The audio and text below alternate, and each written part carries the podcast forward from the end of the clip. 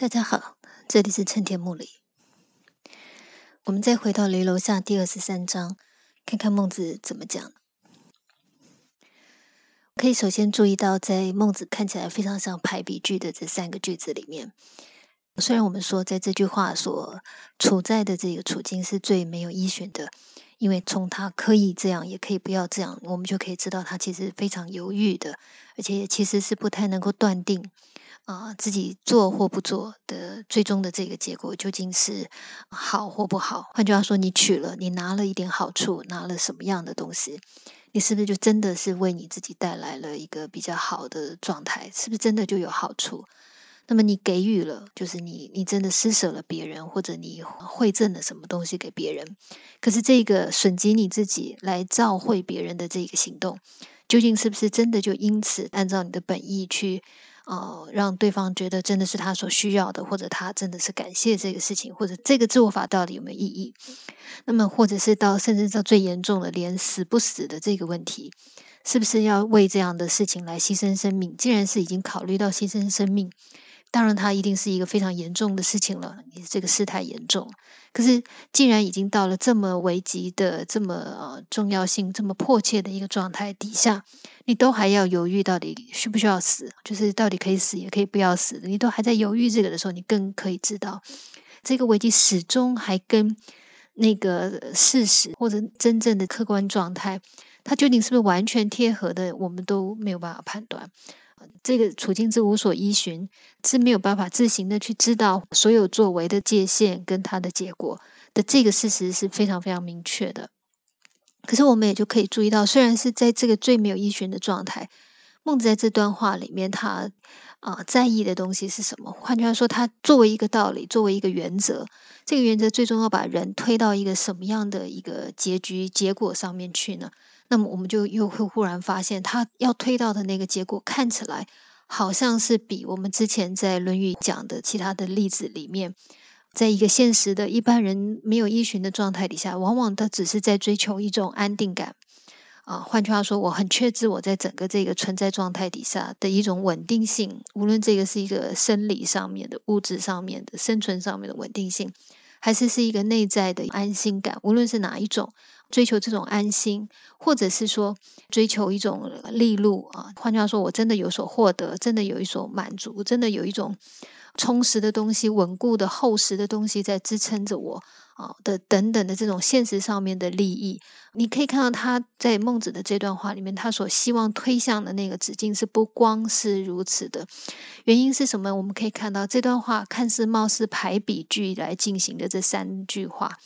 事实上，每一句话它的重点都是非常明确的，就是全部都在最后面的这一句。换句话，可以取，可以无取，构成一个原则的原因就在于我最后判断的标准就在它会不会伤到这个连会用。那所以整个重点都全部都在每一句话的最后的这个部分，因为很明显，可以取，可以无取，取相连。的这个整个收结的地方，整个最重视的地方，其实就在他的这句话的最后这一小节取上联。那么第二句、第三句也都一样，都在与商会、死商用，都在它的最后这个部分。而这最后一部分所告诉我们的东西是什么？就是他啊，觉得今天判断要不要做的那个基准，其实就在会不会伤害到这个连会勇这三个东西。而这三个东西是什么呢？虽然不是像仁义礼智那么作为呃最重要的德性，也不是像孝悌那样作为一个对每一个人来说根本性的德性。可是无论如何，连惠勇这三个东西确实是德性。我的意思是说，孟子在这段话里面还要把人。虽然你很无措，手足无措，你真的在整个天地之间，在整个现实存在之间，你其实自己放在一个什么样的位置？你今天的所有的作为会推度到一个什么样的程度？你都不太明确知道，你都不清楚的一个情况底下，他都仍然要为这个人的德性，好，换句话，他的整个人本身的更高的拔升高扬，来做出东西来。换句话，他不是只是在讲你存在上面安不安心的问题。到底有多少东西你能够拥有的问题？他不再讨论这个，你活在这个世界上的你跟这个世界有没有被这个外部世界，因为你没有办法确知它，因此就危及到你自己的这种层级上面的问题。反过头来，就算你真的是不知道自己在做什么，他都认为在这种处境底下，在这种情况底下，人还是可以在自我在往上升进的。哈，你你不是只是单求不被外在影响，你甚至自己本身是有所提升的。所以这句话的这个处境困难，可是他要达到的那个结果，却是啊相对来讲，并不受这个最低限度的状态所限制住。好。那么我们就来看了，那么这个连会勇这三个东西究竟是什么事情、什么东西？作为一个德性，它们的特征在什么地方？首先，这三个东西其实都，我们刚刚说它不是最根本的，也不是最重要的，它不是根本如孝悌。中性啊，中数可以知道它非常非常基础，然后孝悌是人之本，道是从这里而生的，所以你可以知道这些东西确实是很很基本很基本。那么或者是仁义礼智这些东西是最高，这个都很确定的，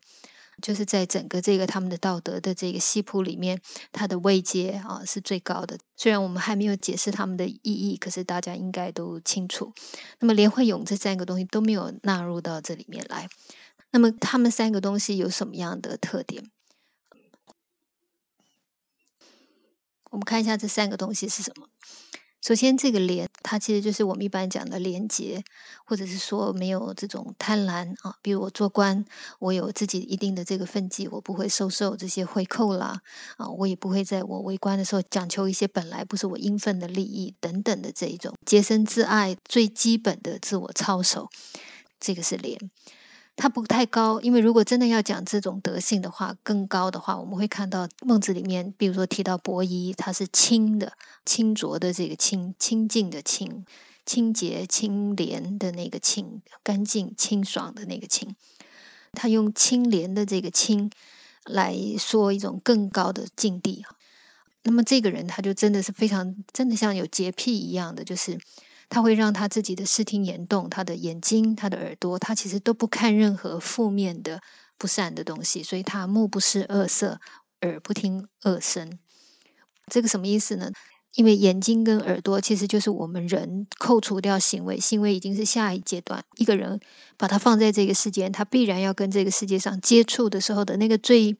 最低状态，其实就是从他的视听。而来，言动是后续的，就是言动已经是在下一层的。可是视觉跟听觉这个几乎是有时候你一睁开眼，你一定就看到，你甚至耳朵也关不上，所以你一定听到。所以这个在讲这个呃视听的这个问题的时候，其实就在讲它跟这个世界的交接，而且是在任何处境、任何情况底下的这个交接。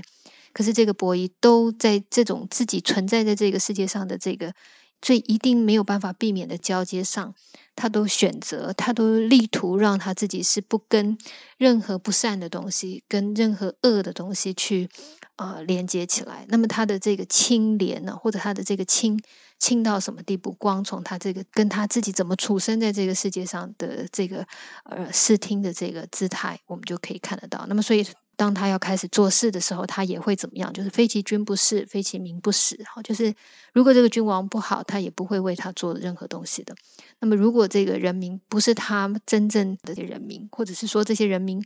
本身已经变得非常的诡谲的时候，他也就不会对这些人做任何的东西。换句话，不是他真正啊理念上能够认同的这种君，真正能够肯定的这种君，或者是不是他能够真正左右啊、真正影响或者真正去教化改变的或者对象的这种民，他也不去使。他甚至是，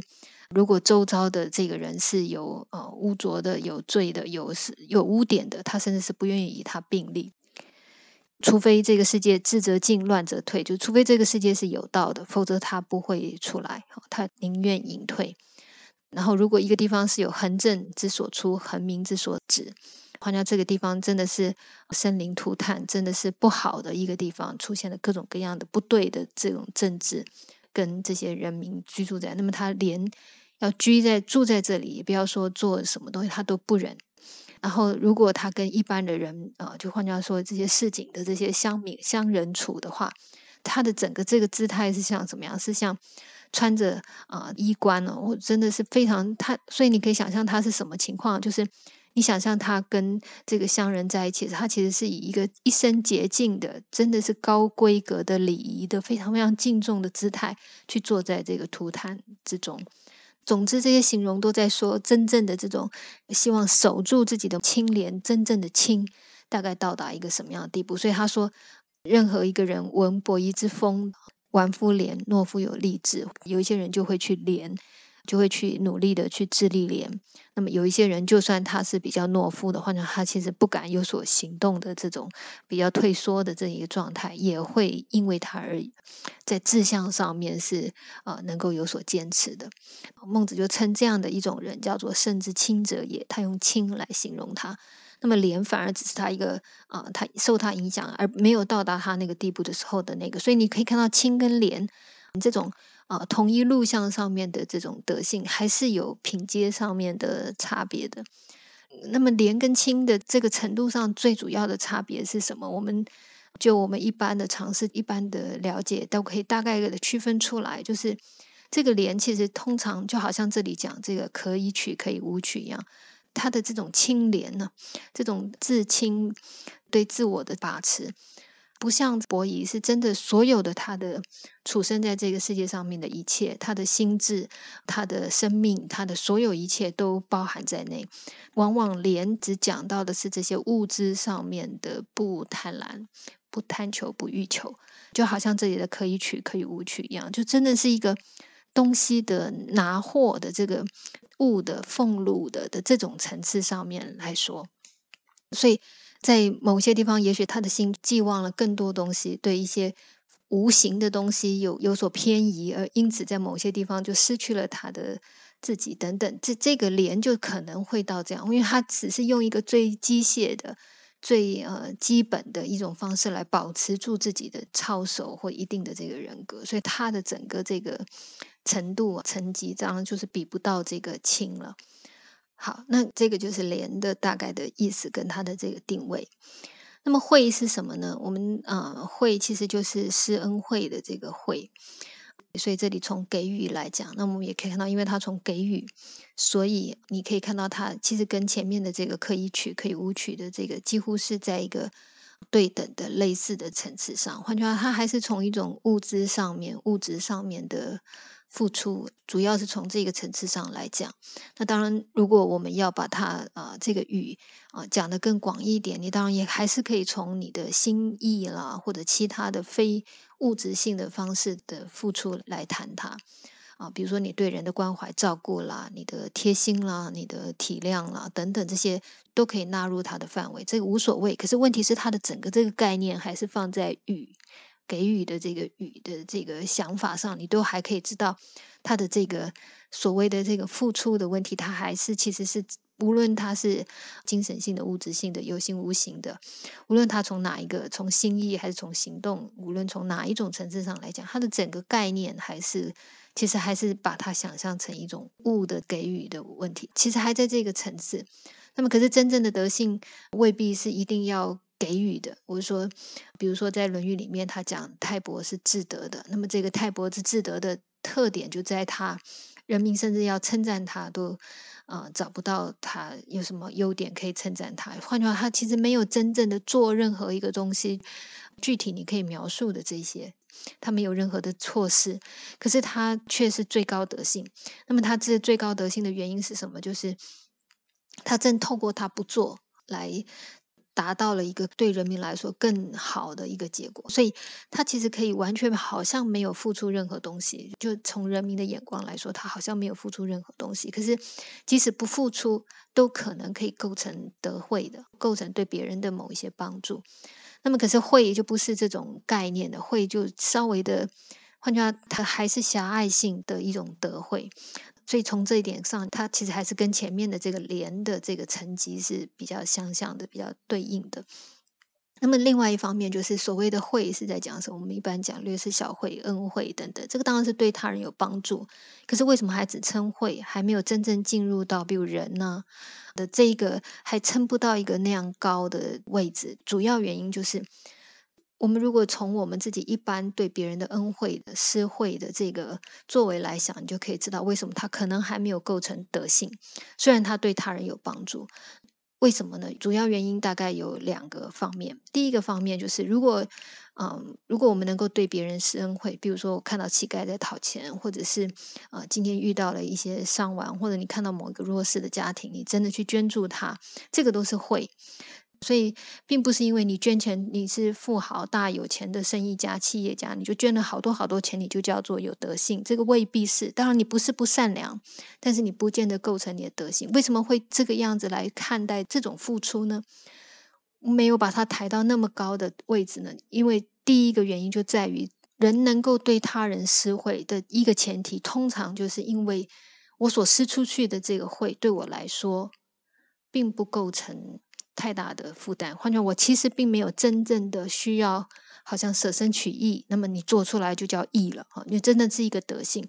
你没有一个真正好像需要你付出一个真正损及到自己的代价来构成这个结果。那么，所以对呃，就算有一些人一捐捐了一千万，可是生命对他来说就是九牛一毛，或者是说，就算不是九牛一毛这么轻。他确实还是从他家里到处去张罗周转了一些钱，才真的能够拿出来。可是无论如何，这个东西都不损及他自己本来在这个世界上他自己的坐卧、他自己的食衣住行、他自己的生活的呃基本上面原来的这个常态的。所以，如果我看到一个乞丐，我或者一个是怎么样，我捐款，我帮助他，我请他吃东西，或者你看到了怎么样，我说。如果今天这个行为，其实你做出来，就算好像你要考虑一下，或者你可能有点感觉，会不会你啊，今天下一餐的点心你不能吃了？可是大概就到这个，它不会因此让你好像家破人亡，不会因此让你整个生命你都要转向。比如说，我真的是为这个天下做事，那么也许我就必须某一些我的家人我没有办法顾，我要为公来付出，那么整个我的整个一生的生涯规划全部都改变。或者甚至是某一些情况，我甚至是要为这个东西奉献出好多好多的时间心力啊来做等等，他其实都没有到达这个层次。那所以他为什么他经常也都只是一个物质层次的原因，就是因为那些东西是最不侵扰到、最不影响到你原来的这个常态的维持的。所以基本上来说，这些东西就是本来就是你多的，你给的就是其实就是你多的，所以根本不真正的影响你的话。那么这种对别人的帮助，就真的就是一种恩惠，就所谓的恩惠了。他没有因为你的这个行为，就反过头来能够说你这个人因此是有德的，你的人格已经达到德性。这里只看得到你的基本的同情，看到你没有吝啬，可是他看不到你真正的善良。这个离真正的良善或真正对一个东西投注进去而来成就，这个还是有差别的。这个是第一个原因，就是换句话说，通常我们会称作会的这些行动做法，主要他其实都没有要求行贿的这个人，他其实都不构成这个行贿的这个人本身自身的任何的损害或代价，他其实没有以这个东西为前提。可是德性可能会要的啊，就好像我们说是呃任重而道远。不可以不弘毅啊，可以不努力一生去把这些东西啊发展出来，而且真的要很有毅力。无论你遇到什么样的挫折跟挑战，你都要坚持。然后，而且这个困难是到什么东西，其实是拿你一生来换取的。所以他说“死而后已”，就只有到你死那天才能够结束这整个。整个这个沉重的负担，可是会都不是这样子。他其实你捐再多的钱，都他都只是一瞬间的事情，没有其他的更多的后续的付出跟代价。这个是他的第一个原因。好，所以一般我们不会把这个会看到到一个很高的地步。虽然会这个东西，在许多的人际的关系底下，或者啊基本的这个存在底下，它其实是非常必要的。嗯，所以啊，如果我们看《诗经》，他会觉得，在一个家庭里面最重要的维系住这个家的第一件事情，也就是会。换句话你必须啊慷慨啊，你你不需要在一个你其实根本不影响你的状态底下，还为自己的。呃的多一点少一点，在那里斤斤计较，你不应该这个样子，你应该慷慨。那甚至是在对上书里面，他说一个君王啊，面对人民百姓的时候应该怎么样，也就是尽可能的会。好，这个都都会在这个东西当然是非常重要的，可是它的那个重要性跟作为一个德性上面的等级上，它还是是没有那么高。哈。那么，呃，这个是第一个原因，就是他其实他并不损及他的本来的这个常态，他并不需要付出代价。那么，可是另外一个原因就是这个会，因为作为就好像我们说略施小会的这个会的给我们的感觉也一样，会确实是会让那个对象感觉到好受一点、舒服一点、舒坦一点，啊，解开了他的某一些负担。可是这个东西并不是一个真正为这个人解决他的问题。我的意思说，他未必真正的对象他所需要的那个最关键的问题来为他去承担。有一些例子当然就很明显，比如说我们给乞丐一些钱，也许真的解决他一餐饭。可是然后呢，你也不可能每一天都去那里捐一笔钱。然后就算你一直捐一直捐，让他每一天都到死都有饭吃。你真的帮了他吗？这个也不叫真的帮忙。我就说，你只是让这个人啊依赖在这里，他的生命还是毫无用处、毫无意义。像这种，你确实缓解了他的什么，可是还不够。如果他真的是一个现在急需的必要性的，当然你你这个东西应该就特别需要去做。可是，你如果说他真的是一个最需要承担的关键，也许他就没有到达这样的地步。所以，比如说发生了天灾人祸，那么有一些人的生计立刻陷入困难，这个时候你去捐款，你去协助，这个是非常非常必要的。这个叫会，它不是很高的德性，可是它可能在这个当下，它确实是有其必要性。啊，也需要人伸出援手，可是它也就到此为止。我说，在一个天灾人祸的时候，人所真正伤痛的，也许不是在他的生存困难，他的生存困难只是线下这个时候失去了家庭的支柱，失去了这个呃依靠等等啊，小孩要养，父母要照顾。我说这个可能就一时之间因此陷入困顿，可是这个困顿也就是在这个处境底下的一个。状态而已。我得说，说明更难过的、更痛苦的是一种从此嗯失去了最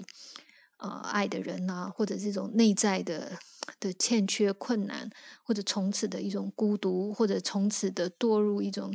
不安的生活处境的那种啊心情上的，或者整个对生命的看法的这种全部的这些起伏跟动荡，这个就会长期的影响到这个人。都不是我们单纯的救济能够解开的。那么，可是这个说明才真正的根本，因为这个才是他从此他的一生怎么活，他的全部的这个人生观，他或者他后续他会怎么影响他的孩子，教育其他人或跟其他人互动或等等的所有这些东西，真正最重要的内在核心。可是这些东西不在你的这个行动上，你的救济行动上能够去。去转化的啊，他也许一时的，好像因为温情，他好像受到鼓励，他觉得有一点光明感。可是这些都是虚幻的。我我说这个一看就知道是一时的，因为呃深层的困难不在这些东西上。那么，可是真正的德性要做的事情不是像这样的。所以当。比如说孟子等等，他们在讲这些为政的问题的时候，他讲的一定是一些非常非常根本性的、真正影响的为政底下的这些人的真正的状态的那些事情。所以，比如说他说啊，人民一般是没有很惨的话，就没有恒心。那么，所以。他因此要让这些人民百姓在他的谋生生存上面能够养生送死无憾。可是关键倒不是为了他的这个生存的维持，也是而是为了要透过恒产，这个能够在整个存在上面安稳恒定，来让他最终能够有所恒心。那这个恒心才是整个这个人人政或者仁德的真正指向的那个标的。那么这个东西是非常非常内在的，这个。你可能就要考虑很多东西，因为一个人有心这件事情，这个是这个人自己必须自发起来的，所以你也不可能做什么东西来硬逼某个人要有什么心，要怎么样。你只能提供给他某种环境，那么所以为什么用恒产跟恒心来讲？我说，所以他致力在各种各样的恒产上面的这些工作，可是我说他的真正目的在这里，而他也只能够这样间接的做，类似这些考虑啊，类似这些长期的这些付出，这个才是德性的真正德性的做法作风。那么会不是这种，所以会有时候有一种自己感觉好的。自我的感觉良好的一种善行，它未必是一个真正客观的善。那当然，它也可能是必须的，啊，它解决了某一些当下的急迫性的困难，啊，或者是就算不是急迫性的困难，啊，它可能只是一个。比如说，一个人真的在悲哀、在痛哭，我们拍拍他的肩，这个其实没有解决任何东西，可是它确实是构成了某一种安慰、某一种人情的人性上面的交流，所以这个也仍然是真实的，也仍然是很好的。可是它就到此为止，所以它不够不够高，这个是会。好，那么至于勇是什么样的东西呢？勇从来并不构成一个最高的东西。可是呢，我们会在很多啊文句里面会看到它跟几个最重要的德性并列啊，比如我们经常听到智仁勇三大德，或者所谓的仁者不忧，智者不惑，勇者不惧，它跟仁还有智并列在一起。仁智经常被并列，比如我们说仁者要山，智者要水，这个仁智两个东西是很关键的、很重要的两个东西。结果有时候除了仁智并列以外，有时候也会把勇。放进来跟他们列在一起，同列在一起。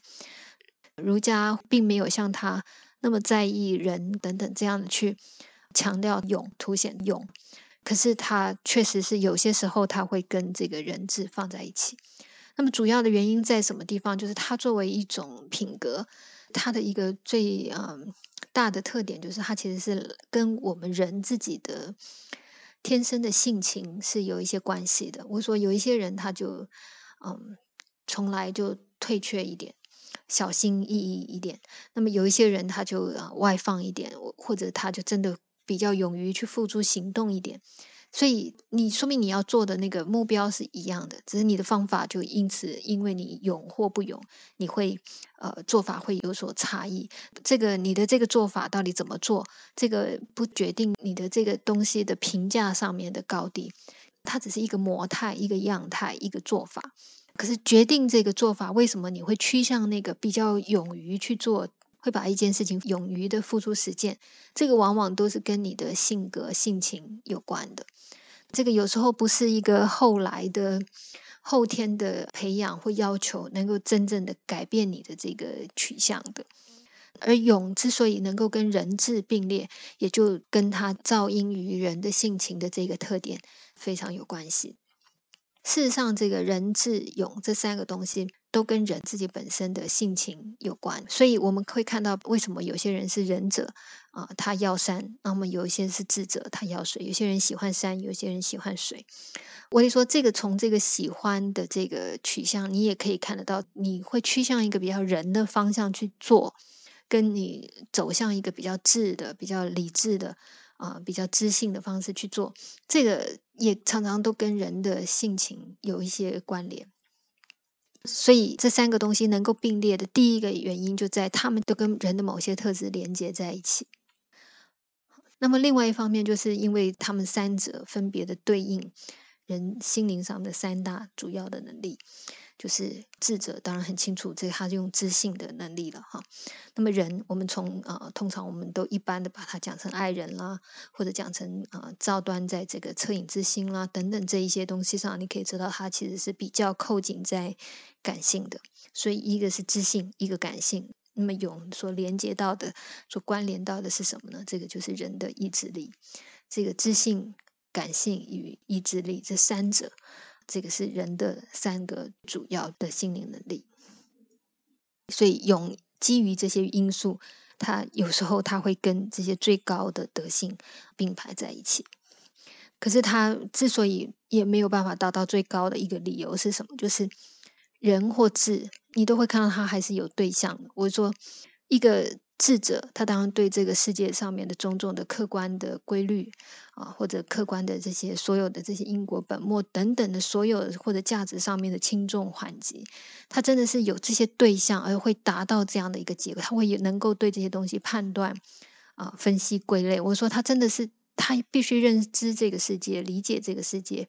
啊，掌握这个世界。如果你真的是一个智者，你有智，你确实还是是最终一定会以对这个客观世界来作为你的这个止境的，而且非常非常明确的。那么仁者呢？人当然就是爱人，或者他所有努力的东西，利人、大人或等等，你真的是全部都会作用在这个人身上。那么，所以无论是人或智，虽然它是本来本于一种你的心灵能力，可是它最终它要指向的那个对象是明确的。所以，如果在这个时候你还能够对你的这些对象人或这个世界，你能够做出一个什么样的东西出来是好的，我们就会称它是智的，它真的有智慧啊，它真的明智，它真的是智的，或者它真的就是人。那么，所以他们都有一个明确的对象跟它的终极结果啊。目标之所在，可是勇的差别在什么地方？就是勇可以用在各种各样的东西上。我我得说，啊，我勇于舍身取义，这个也是一种勇。可是我勇于去啊跟老虎打架，这个也是一种勇。可是跟老虎打架有意义吗？也许就没有意义。或者我跟人争斗，这个也是一种勇。换句话，勇没有一个确定的。对象来作为今天适用这个，今天去做这个勇，今天去实现这个勇的一个规定，他没有这个对象来使这个勇能够必然指向一个有意义的所在。勇可以为好，也可以为坏，它也可以为恶。勇是一个在这些东西上面，它没有自己本身的定向的一种东西。那么也因为这样，所以他所做的作为。在价值上就没有办法一定是善或不善的，它没有办法规定住这个一定的这个定向。那么，所以人能够勇，当然都是已经不容易了。你要愿意承受某一种压力，你才能够做出某一种勇的行为。可是，究竟这个行为最后你是为什么要做这个？你做出来的结果是怎么样？这个没有办法在单纯讲勇这件事情上面就定下来的。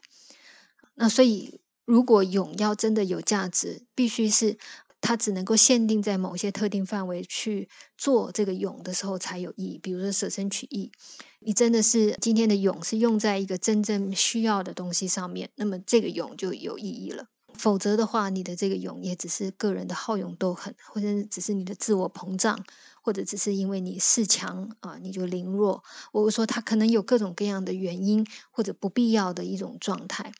所以也因为这样，我们可以看到，在啊，无论在《论语》或《孟子》里面都好，一旦讲到这个勇的问题的时候，通常也都跟这个义的问题有关。如果这个勇能够合乎义的话，他才确保了他的本身的价值。他自己没有独立、自己自足的一种价值，他必须靠他是不是在一个见义勇为的这个前提下来，使他有价值、有意义。好，那么有关于廉、惠、勇的大体在整个这个德性上面的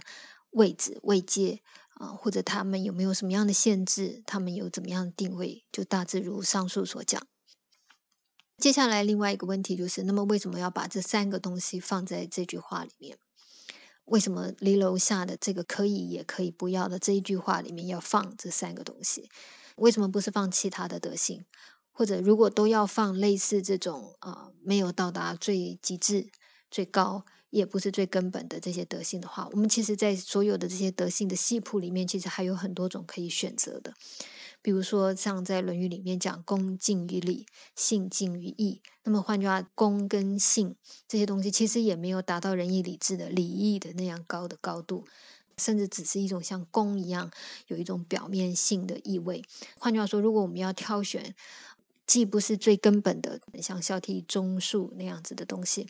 也不是来到一个最高的仁义礼智的状态的德性。其实还有很多可以选择，很多东西可以放进来。那么，为什么这个孟子在这里放的是这三个？这三个德性的意义是怎么样的呢？这三个东西在可以也可以不要的这个状态底下，在一个无可依循的状态底下。他们的意义是什么？在这种情况，在一个啊，其实没有任何依靠，自己不确定自己到底在什么样的状态，所作所为又将来到一个什么样，造成什么样的结果？换句话，你在整个这个处身在这个事件当中，你连自己在哪个位置都不确定的情况底下的时候，孟子在这个时候要让人在他的人格德性上面推到起码要有廉惠勇不受伤害的状态的时候，这个廉惠勇这三个德性对。人的这个线下的当下的处境，它的重要性或它的意义是什么？这个我们就下一次再继续来说明。